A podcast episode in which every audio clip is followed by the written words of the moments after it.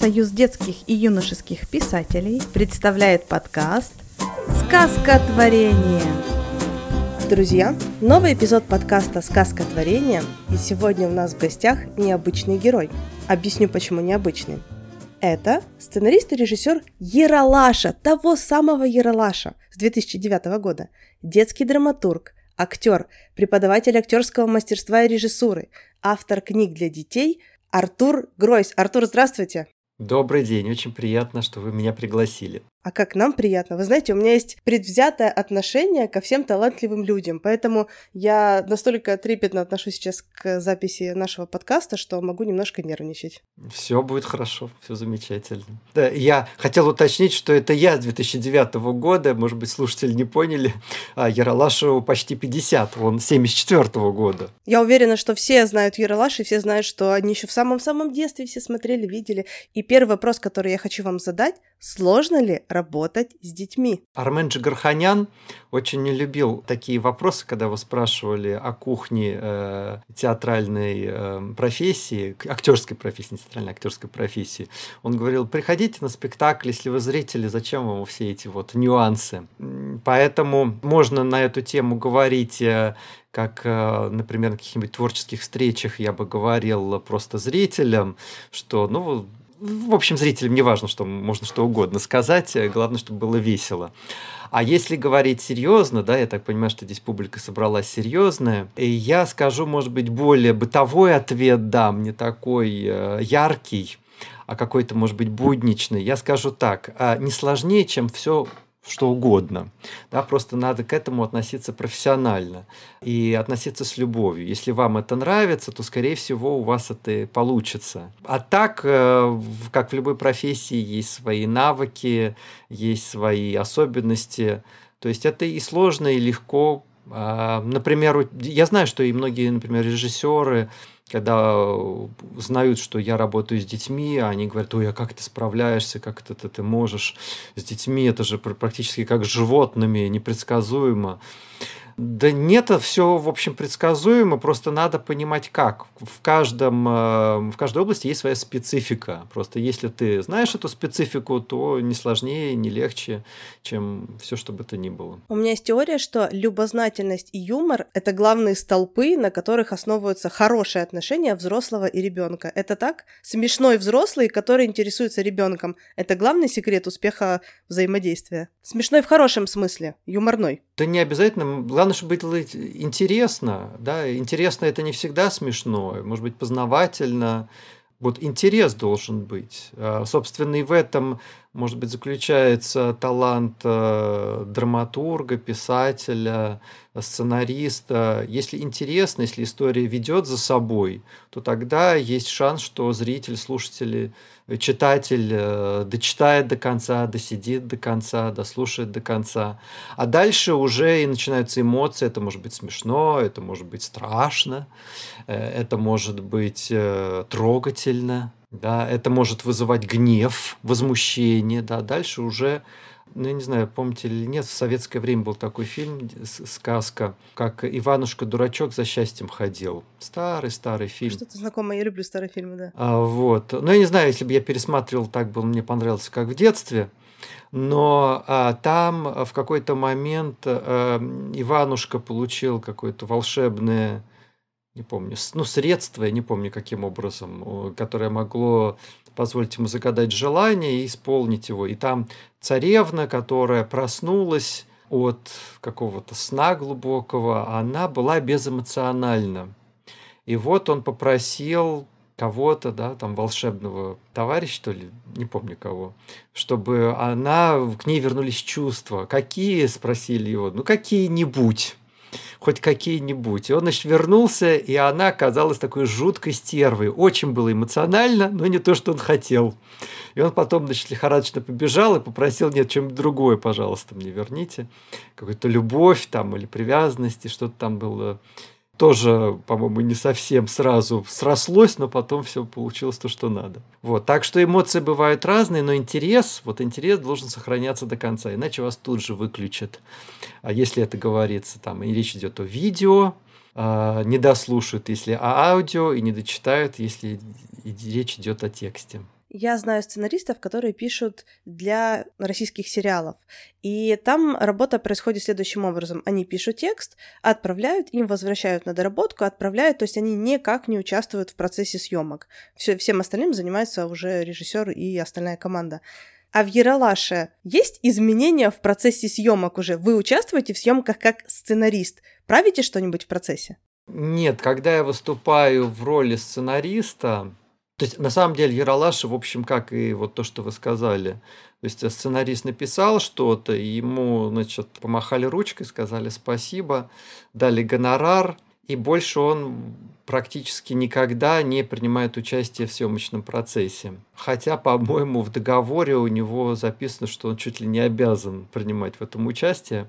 Но я еще не помню случая, чтобы сценарист в этом принимал участие какое-то. Но э, я действительно иногда, ну, сейчас меньше, такое бывает. Раньше это было чаще, когда я был именно сценаристом, но не режиссером сюжетов своих. А сейчас чаще получается именно в Яралаше а, ну, либо я режиссер своих сюжетов, либо я режиссер чужих сюжетов.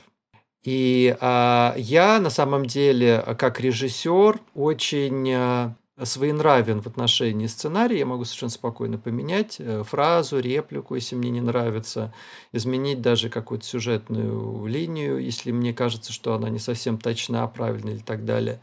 Иногда э, сценаристы просто откровенно ленятся, напишут что-то там примерно, а дальше режиссер пусть сам додумывает. И просто мы в каком-то смысле выполняем роль сценариста, дописывая так, чтобы уже до конца это довести. И поэтому, соответственно, так как я бываю в, в кресле режиссера, я особенно не жду от того, что другие режиссеры, когда я являюсь сценаристом, сохранят э, тот текст, который я написал. И поэтому особенно трогательно бывает, когда я вижу, что режиссер прямо вот старался соблюдать именно те фразы, те реплики, которые я написал. Это меня просто поражает, потому что я сам никогда так не делаю. Вот. И, например, есть а, такой сюжет э, Яралаша, «Одноклассница», если я не ошибаюсь. Это мой сценарий, но режиссер другой. И когда я посмотрел готовый сюжет, я чуть не прослезился, потому что он абсолютно точно. Причем я видел первую склейку, то есть когда э, он все снял, смонтировал первый раз, прямо вот скрупулезно он следовал именно моему сценарию, всем репликам, всем поворотам сюжетам. Потом это обрезалось, э, ну там Борис Юрьевич Грачевский сказал, надо короче. И может быть даже и лучше стало да, для фа- формата Яралаша. Но вот трогательное отношение режиссера к сценарию, это, это очень приятно. Это очень приятно, особенно когда ты знаешь, что ты действительно вложился в фразы, каждое слово продумано, ничего не случайно, все вот выверено. А в, э, в комедии это особенно важно, потому что комедийные тексты, они очень точны. Заменишь одно слово, одну фразу – и уже не так смешно, уже теряется. То есть зритель думает, что это все случайно, так сказали э, персонажи, но на самом деле это очень точно выверено, иначе шутка сдувается просто. Мне кажется, что бережность к чужому тексту — это не совсем профессиональное качество, это больше человеческое качество, потому что как э, писателям мы постоянно друг другу как-то помогаем, и есть очень резкие ответы, и ты больше не обращаешься к этому человеку, а есть люди, которые настолько корректно и мягко тебя, тебе помогают, что ну, это просто человеческое качество. Не хочу обижать другого, хочу сделать ему хорошо. Да. Согласен. Ну и главный вопрос, который будет подниматься на курсе, и да, я вам сейчас расскажу о том, что Артур Гройс будет вести курс, как написать смешной сценарий для детей и их родителей. Кстати, полезен он будет не только сценаристам, которые хотят повысить свой профессиональный уровень, но и обычным, если так можно сказать, писателям, которые хотят научиться писать смешно, коротко и легко. Итак, вопрос. Чем отличается литературный текст от сценария? Кажется, мы все знаем чем, да? Литературный сценарий много слов, ты описываешь словами мир. В сценарии же нужно через слова показать максимальную картинку. Но, может быть, есть еще какие-то нюансы? Есть э, нюансы, как минимум есть производственные нюансы, потому что сценарий – это такой даже в каком-то смысле полутехнический текст, потому что все члены съемочной группы, они смотрят сценарий и ищут каждый для себя ту информацию, которая важна им. Тексты бывают очень объемные, особенно сериалы, да, это много томов текста, реплики там и так далее. А полнометражные фильмы, это там 100 страниц, 120 страниц, это очень длинные тексты. И там нужно каждому а, участнику съемочного процесса понять что-то именно для себя. Художник, оператор, а, режиссер, актеры, когда э, соблюдаются какие-то формальные требования к написанию сценарного текста, э, сразу всем понятно, куда смотреть. Ну, то есть есть даже такой вот общий мировой уже сложился формат записи сценарного текста. Простонародье его называют «американка» прачечную самообслуживание называли американка в 80-е годы.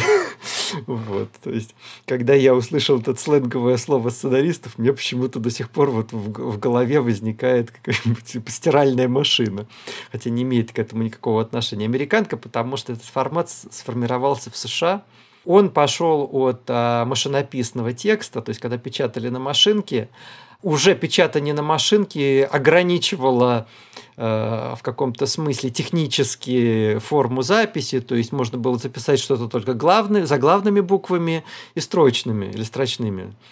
И все. А никаких курсивов, никаких выделено жирным шрифтом, а, даже подчеркивать, ну, подчеркивание еще можно было как написать, больше ничего не было, да. Потом надо было писать, там, ей были границы страницы, которые вот печатная машинка задала, вот у всех машинок был один примерно шрифт, и вот это как-то повелось, и поэтому, когда появилась э, запись э, на компьютере, в общем, просто оттолкнулись от того, что уже сложилось э, отпечатание на машинке.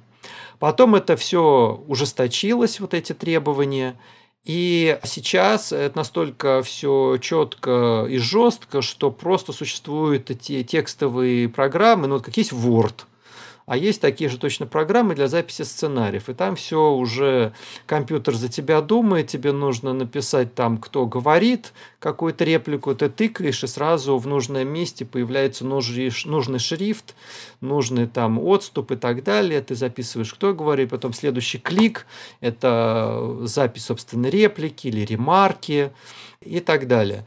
А, есть свои аббревиатуры, сокращения. И когда это все формализовано, то это очень удобно ты сразу понимаешь, где искать то, что тебе нужно. А, и вот возвращаясь к тому примеру, который я хотел дать, например, есть такое правило, что если персонаж появляется впервые в тексте, в сценарии, то в описании действия его все равно надо, все его имя написать заглавными буквами. Это очень удобно. Если ты видишь в тексте э, имя записано заглавными буквами, все, этот персонаж первый раз появился. А если не заглавными буквами, значит, надо искать раньше, потому что он появился где-то раньше. И вот такие вещи очень удобны. Да, и, например, оператор открывает сценарий, видит, что начало сцены сокращение, например, NAT, NAT, или INT, INT, точка. Все понятно. Значит, инт это в интерьерах мы снимаем в помещении, над на натуре. Ага, понятно, какой свет, понятно, чего бояться, понятно, значит, как готовиться и так далее. Очень удобно. Да? Актеры тоже ищут свои э, нюансы. Во-первых, есть ремарки, как сказано это. А, но тут э, с этим нельзя переборщить, потому что слишком много ремарок, э, и режиссеру становится противно, и актерам, потому что они возмущаются, типа, а нам-то что делать? Вы за нас все решаете. Мы пять лет в институте учились, 20 лет снимаемся, мы знаем, как это сыграть. Вы текст напишите, дальше мы додумаем. Да, то есть, и вот такие а, где-то психологические нюансы, где-то э, технические, а где-то и нюансы, которые важны для будущих сценаристов, да, если вы хотите стать сценаристами, когда смотрят, как вы записываете ваш сценарный текст, оценивают и вас тоже. Да? Вы в каком-то смысле своей записью должны еще раз очередной доказать, что вы не верблюд, и что вы сценарист, что вы не новичок, что вы профессионал. Хотя именно в Яралаше, специфика Яралаша заключается в том, что тексты небольшие, и мы часто делаем скидку на то, что там не очень хорошо за, записан сценарий, потому что, ну, 2, 3, 4 страницы мы еще можем пережить. Тем более, что а, Яралаш допускает появление сценария, в общем, из ниоткуда. То есть можно написать практически кто угодно. Да? И так происходит. Потом, что наши редактора мучаются, и 98% того, что присылается, приходится выбрасывать, потому что, ну, не подходит. Надежда 2% — это очень важно. У меня уже горят глаза, не знаю, как у слушателей. Э, да, да. Ну, как бы 5% можно почитать из 100, да, но захочется снять где-то 2%. Ну, я могу сказать, в общем, а, забегая вперед, я все это буду, конечно, рассказывать подробнее на наших встречах, семинарах, но есть очень много э, нюансов, эм, потому что, ну, во-первых, надо понимать, что Яралаш снимается почти 50 лет. И э, за, эти, за это время снято огромное количество сюжетов, написано огромное количество сценариев. Э, на скидочку, если вы будете просто смотреть все сюжеты подряд, не переставая, то вам понадобится 5 суток. То есть не, не вставая, не в поесть, не извиняясь в туалет, не поспать, вот ровно 5 суток вы сидите и смотрите сюжеты. Это да? проверено опытным путем? Это высчитано. Это Борис Юрьевич Грачевский этим козырял на всех выступлениях mm. последние годы. Вот. Я лично не проверял со слов Бориса Юрьевича. И поэтому должна быть и в том числе определенная насмотренность, потому что Яралаш – это тоже формат, как э, любые киножанры. Да, есть определенные свои рамки, свои требования. Да, в каком-то смысле Яралаш – это анекдот, киноанекдот, но он именно киноанекдот. То есть не любой смешной анекдот может быть снят в Яралаше по разным причинам. И вот какие-то подробности, на что надо обращать внимание, чтобы ваш сценарий понравился. То есть я буду тоже это все пытаться объяснить. Нету такого одного рецепта или даже ряда рецептов, которые точно вас проведут вот в Яралаш, потому что я, вот хотя и 13 лет уже работаю в Яралаше, все равно каждый раз вот это вот э, страх белого листа – кажется, что никогда уже ты не сочинишь что-то, что, что может получиться. Но вот садишься, пробуешь, пытаешься, ни в коем случае не ждешь вдохновения. Вдохновение – это, скажем так, побочный продукт, я бы сказал, э, творчества, по крайней мере, сценарного. Не знаю, как другие сценаристы, драматурги, но у меня лично, когда я написал уже какой-то текст, он оказался симпатичным – то мне э, даже не верится, что это как бы я автор, потому что кажется, что история зажила а, своей жизнью, и дальше уже ты, в общем, не властен над нею. Она продолжает уже свою собственную жизнь. Когда-то у нас уже был диалог с Яной Поляруш. Она тоже сценарист, и Вопрос звучал так. Что писать легче, сценарий или литературные тексты? И она сказала, что сценарий легче. А как вы думаете? Ну, скажем так, у меня, э, наверное, опыт драматурга и сценариста появился раньше, чем литератора, ну вот писателя, скажем так. Сначала ну, первый текст, ну да, я, наверное, писал сценарий. Я как-то это не отслеживал, этот момент. То есть для меня а, вообще литературное творчество – это немножко вторичное было творчество. То есть мне сначала было интересна режиссура, а, когда я был моложе, там, актерское мастерство, школьные годы я там увлекался кукольным театром, мне это было интересно. То есть мне вот а, выступление было интересней а, чем содержание. А не потому, что содержание мне не нравилось, а потому, что мне казалось, что это где-то заоблачные дали, это совершенно как бы выше моего понимания, представления. То есть э, я не понимал, как вообще люди пишут. Хотя я помню, что я с детства пытался что-то сочинять, и я понимал, что это совершенно невозможно. Ну, вот как в детстве, например, там, э, я видел, что кто-то красиво рисует. Мне казалось, что ну, это невозможно. Как можно красиво там нарисовать? Ну, как для ребенка, что значит красиво нарисовано? Это когда очень похоже. Да, то есть, когда ребенку показываешь современных художников, он не понимает, что тут происходит вообще, что здесь, что здесь красиво. Да, если человека рисовать, то там с рукой, значит, должно быть пять пальцев. Да, что это такое, когда меньше, там, или еще что-то, да. А, вот, поэтому мне казалось, что это совершенно не вообразить. То же самое с текстами. Мне казалось, что все, что интересно написано, это написано было каким-то автором, которые уже давным-давно умерли. Поэтому, когда я впервые встретился с э, классиком, который был живой, мне казалось, что он невообразимо. Я даже лично общался, например, правда, по телефону с Крапивиным, и тоже то есть мне еще в детстве, когда я был школьником начальных классов, казалось, что я читаю рассказы уже давно умершего классика. И когда я вырос, стал взрослым дядей, у меня уже были дети, и вдруг я разговариваю с Крапивиным, мне казалось, что я вообще с посторонним миром общаюсь. Вот. Ну и, и, короче говоря, я э, сначала написал сценарий. И сценарий, видимо, ну, может быть, потому что я занимался этим актерским мастерством, мне, э, когда я понимал, о чем история, как говорят персонажи, выстраивалось само. То есть, если ты понимаешь примерно характер персонажей, то, в общем, несложно. А когда потом меня, э, меня попросило издательство написать э, мои тексты в виде рассказов, это вот издательство Вакоша. Ну, вернее так, я сначала, у меня было много сценариев уже для Яралаша, но не все они дошли до съемок по разным причинам. Иногда там лично Борису Юрьевичу что-то не понравилось, э, что-то э, слишком длинно было, не, не входило в формат Яралаша, что-то, опять же, было забраковано э, по причинам, что это было немножечко более литературно, чем хотелось бы, потому что кино это все-таки зрелище в каком-то плане. А, и у меня накапливалось какое-то количество сюжетов, и они лежали, в общем, мертвым грузом. Я решил это издать в виде книжечки. Я немножко подкорректировал с учетом того, что вот я рассказал, что сценарии немножко формально записываются. Это никакой не текст, это нельзя никому показывать, это невозможно читать. Да? Все, что как инструкция по эксплуатации. Даже человеку с хорошим воображением? Нет, ну, это интересно, но там не, не любому, да, не самой широкой публике. Это надо найти этого человека, или чтобы он наткнулся на этот текст, а мы же для широкой публики стараемся писать.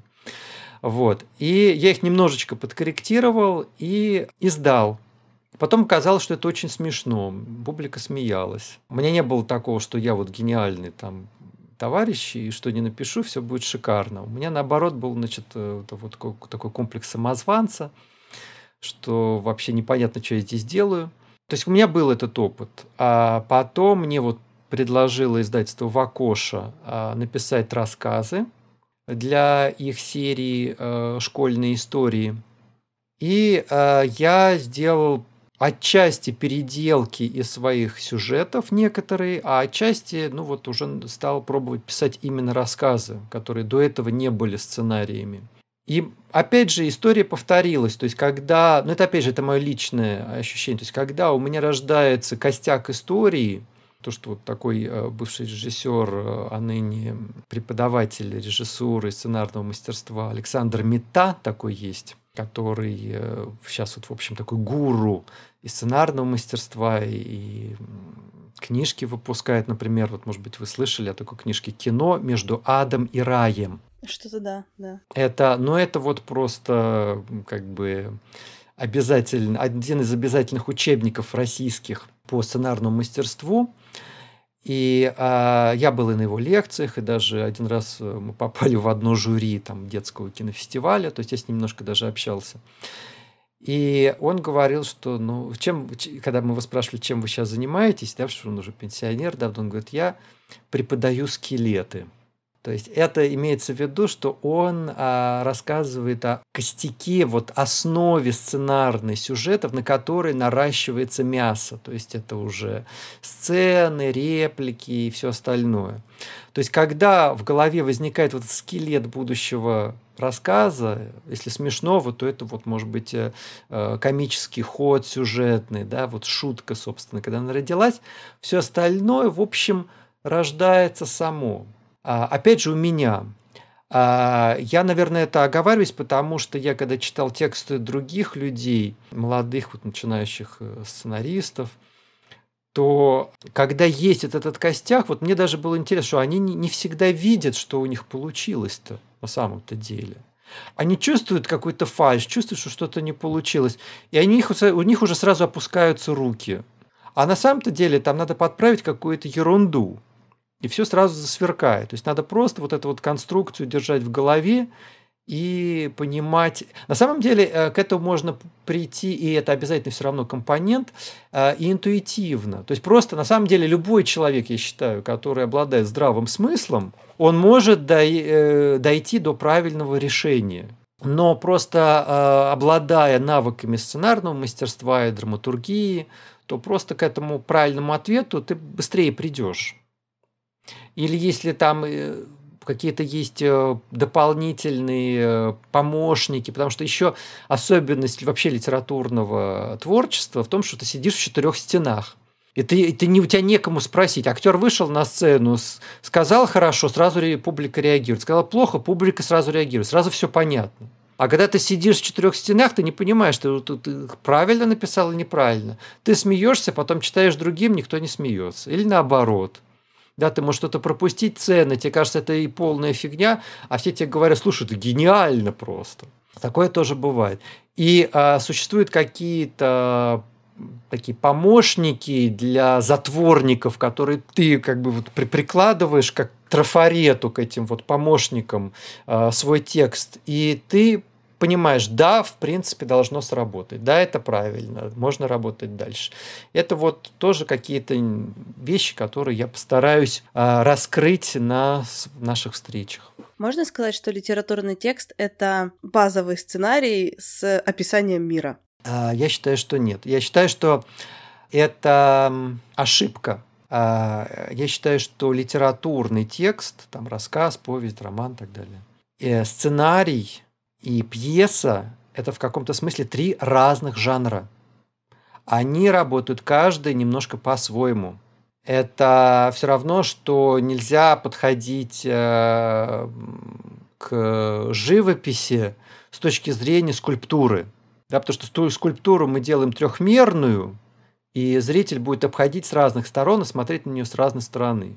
Да, на нее можно направить свет – естественное освещение, там, что вокруг стоит, и мы вот, вот в антураже смотрим на скульптуру.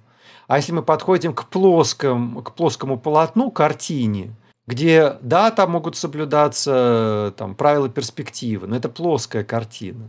Да? И тут искусство, и тут искусство, и тут, в общем, нарисовали, да, тут своя. Это разные виды искусства. А в каком-то смысле сценарий, э, литература и э, вот, драматургия – это тоже разные виды искусства. Они могут э, подпитываться друг от друга, они могут, э, например, очень многие современные спектакли делаются уже с учетом того, что э, люди в основном смотрят куски видео – они смотрят фильмы, а, у них в голове уже клиповый монтаж сидит. И современные а, театральные режиссеры, и там, драматурги, они это учитывают и под это что-то немножечко перестраивают. Или наоборот, пьеса. А пьеса – это то, что происходит на глазах у зрителей здесь и сейчас. То, что разыгрывается актерами. В литературе у нас герой подумал, и дальше там еще отдельный том, что он подумал. На сцене это нельзя изобразить, что он подумал. Вернее, можно, но можно написать, э, там, я не знаю, он почувствовал запах песка, там ему в нос ударил запах песка под ногами, который он вспомнил свое детство, как он бежал по песчаному берегу пляжа, и прыгал со всего, значит, разгона, значит, плюхался в воду, и мокрые брызги обволакивали его с ног до головы. Тактильное ощущение на экране нельзя передать. Запах нельзя передать, хоть ты тресни. То есть это мы можем отраженно передавать. Можно там, актер может поморщиться, Э, как-то, значит, фы, фыркнуть, да, от запаха, да, почувствовать, опять же, мы там умиление на лице, раздражение на лице, отраженно от того, что там погладили, почувствовали, дотронулись, укололись и так далее. Да? То есть в литературе мы можем так написать, на экране мы не можем такое изобразить. То есть это разные особенности, разные условности. Да? И э, опять же, когда мы видим что-то на экране или видим в театре, мы видим практически живую плоть человека, и мы легко можем обмануться, думая, что это реальная жизнь.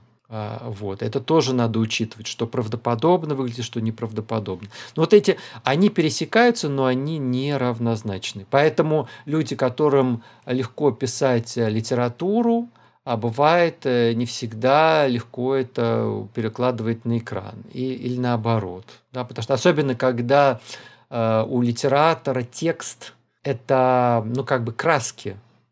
Да, как описал, как звучит, особенно это вот квинтэссенция текста как красок, это поэзия.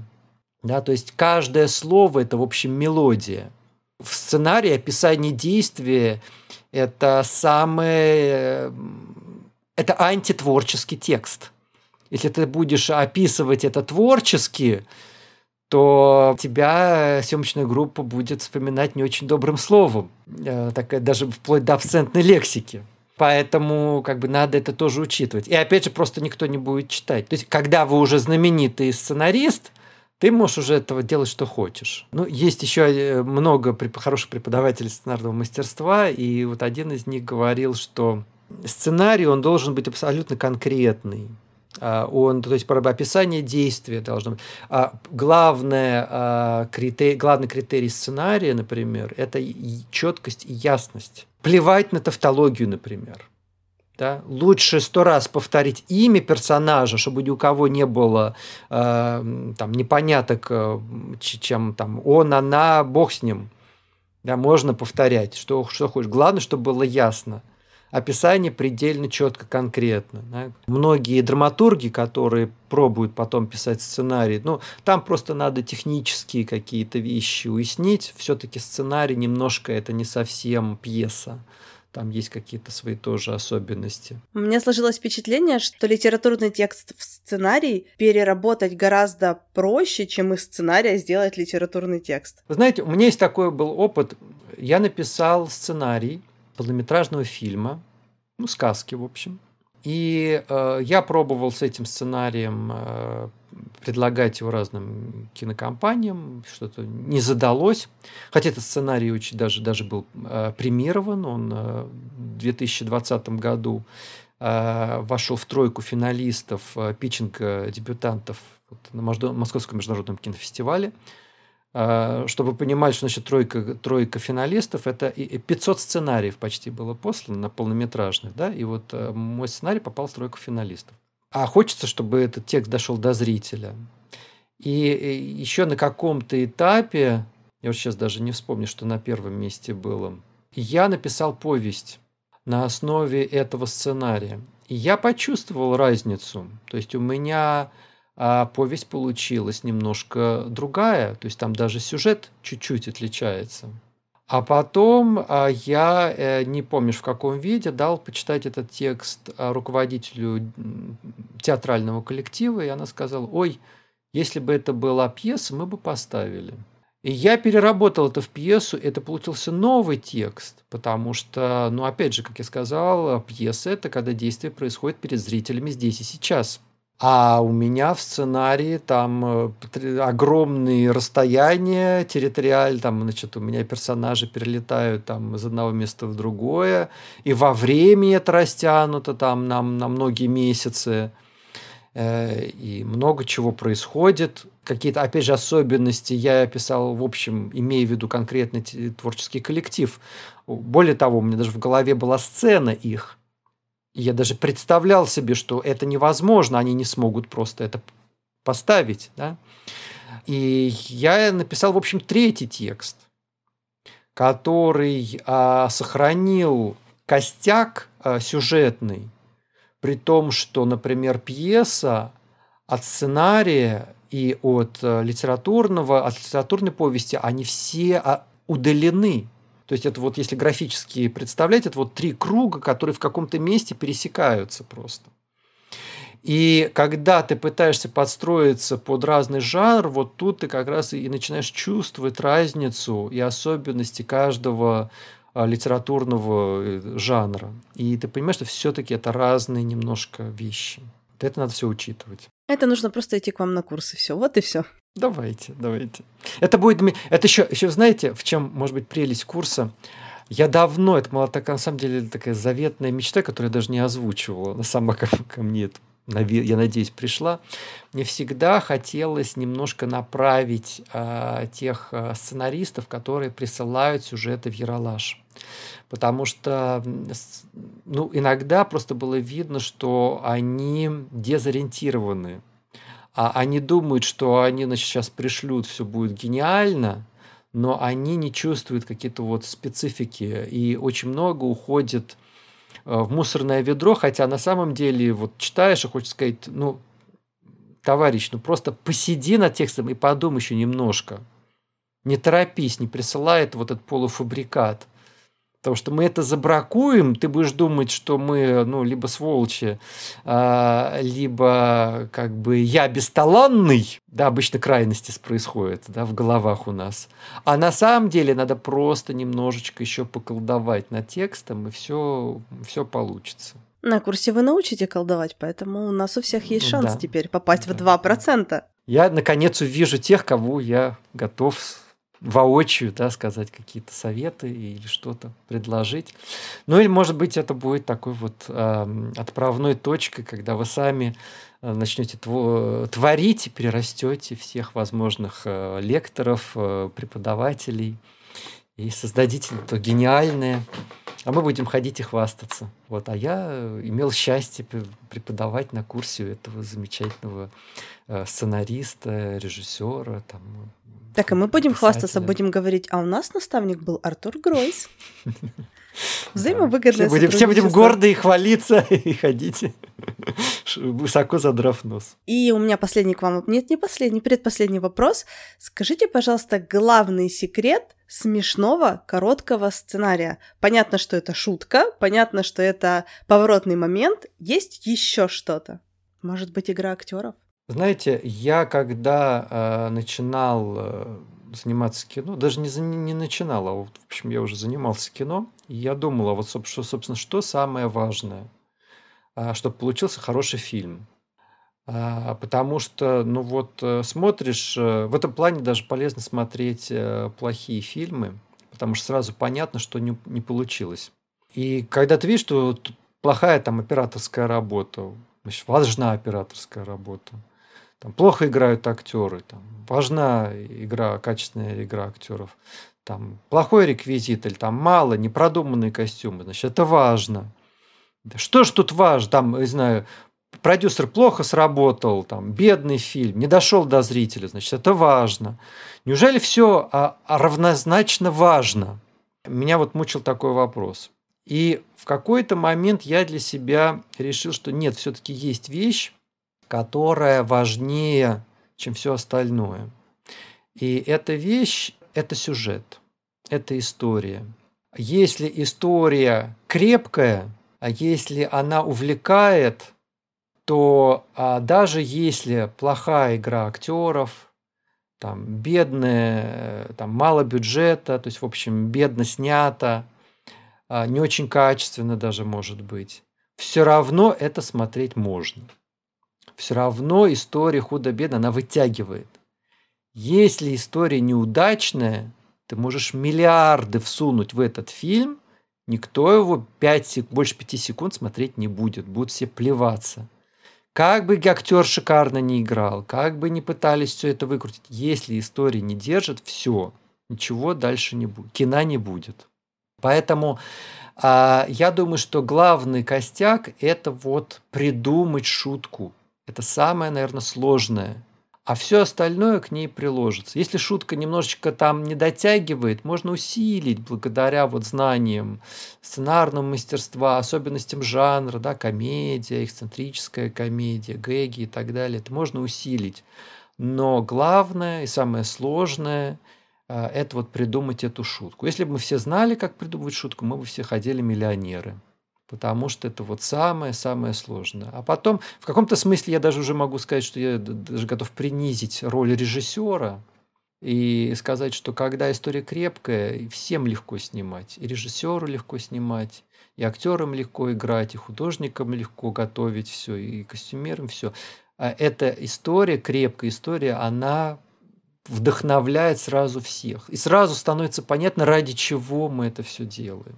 Есть разные слои, например, там есть уровень анекдота, есть уровень там глубокой истории, есть уровень притчи. Да, вот высший пилотаж – это когда мало того, что это гэг, но еще можно возвыситься на уровне вот такой вот философской притчи, которая, мысли, которая потом, может быть, поможет вам жить в будущем. Но это высший пилотаж такой. Я еще хотела попросить вас пожелать что-нибудь начинающим писателям, детям, которые сейчас хотят и будут обучаться у нас в детском отделении Союз Детлит, что-нибудь самое важное, но нестандартное, это главное условие. То есть успехи или верить в себя, это все понятно, а что-нибудь вот изюм какой-нибудь. Я могу даже сказать крамольную сейчас фразу. Смело воруйте э, у кого угодно любые тексты, идеи, все что угодно и переписывайте их переделайте, то есть как бы, ну не прям переписывайте, да, не, не э, copy-paste, не в таком смысле, да, а вот именно пишите по вашим воспоминаниям, как вы увидели, услышали где-то то, что вам понравилось. И я вам обещаю, у вас все равно получится по-своему. Вы все равно не скопируете абсолютно на 100% то, что вы, вам где-то понравилось. Это все равно будет скопированное, но ваше, и это будет все равно уже считаться авторским. Поэтому пишите, там, не знаю, красную шапочку хоть миллионный раз, и это будет все равно уникальная именно ваша красная шапочка. Или там три поросенка.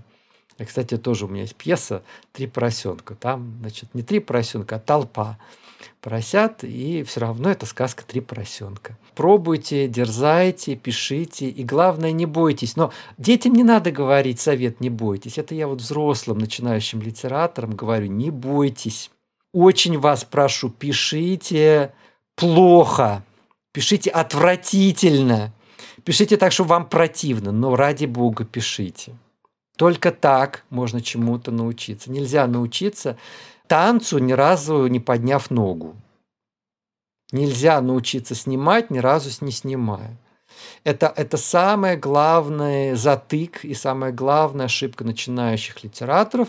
Они все ждут вдохновения, они ждут, когда им придет в голову мысль, и они сразу садятся и пишут шедевр.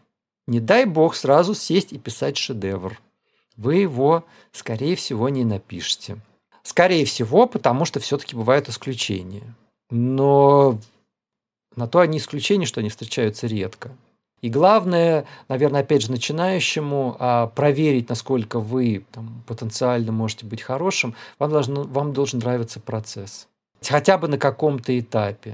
То есть, может быть, сейчас вот я взрослый вот, там, уже режиссер, мне иногда меня не могу сказать, что я получаю наслаждение от э, съемочного процесса. Ну, может быть, только в моментах, когда вот э, я там говорю как режиссер, там, там камера, там, мотор, начали. И тут я начинаю следить за игрой актеров, и мне нравится, как они играют. Вот это вот, может быть, единственный момент во время съемок, когда мне э, я получаю вот наслаждение от процесса. А так вот я больше люблю результат.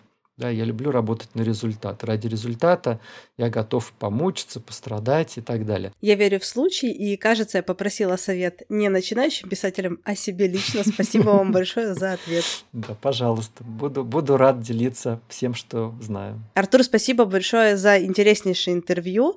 Я напоминаю, что курс Артура Гройса стартует 17 сентября, я даже знаю время, в 14.00. Узнать подробности вы сможете по ссылке, которую мы обязательно обязательно прикрепим к подкасту. Артур, спасибо вам огромное. Было прекрасно, интереснейший диалог. У меня глаза горят, пойду что-нибудь напишу. Да, а я, а я это с удовольствием прочитаю. Я желаю всем успехов творческих. А, творите, пишите и до встречи на наших курсах, до встречи на творческих вечерах. Приглашайте меня я с удовольствием приду, если смогу, и мы с вами еще побеседуем и онлайн, и офлайн, и как угодно. Всего доброго, до, до новых свидания. встреч.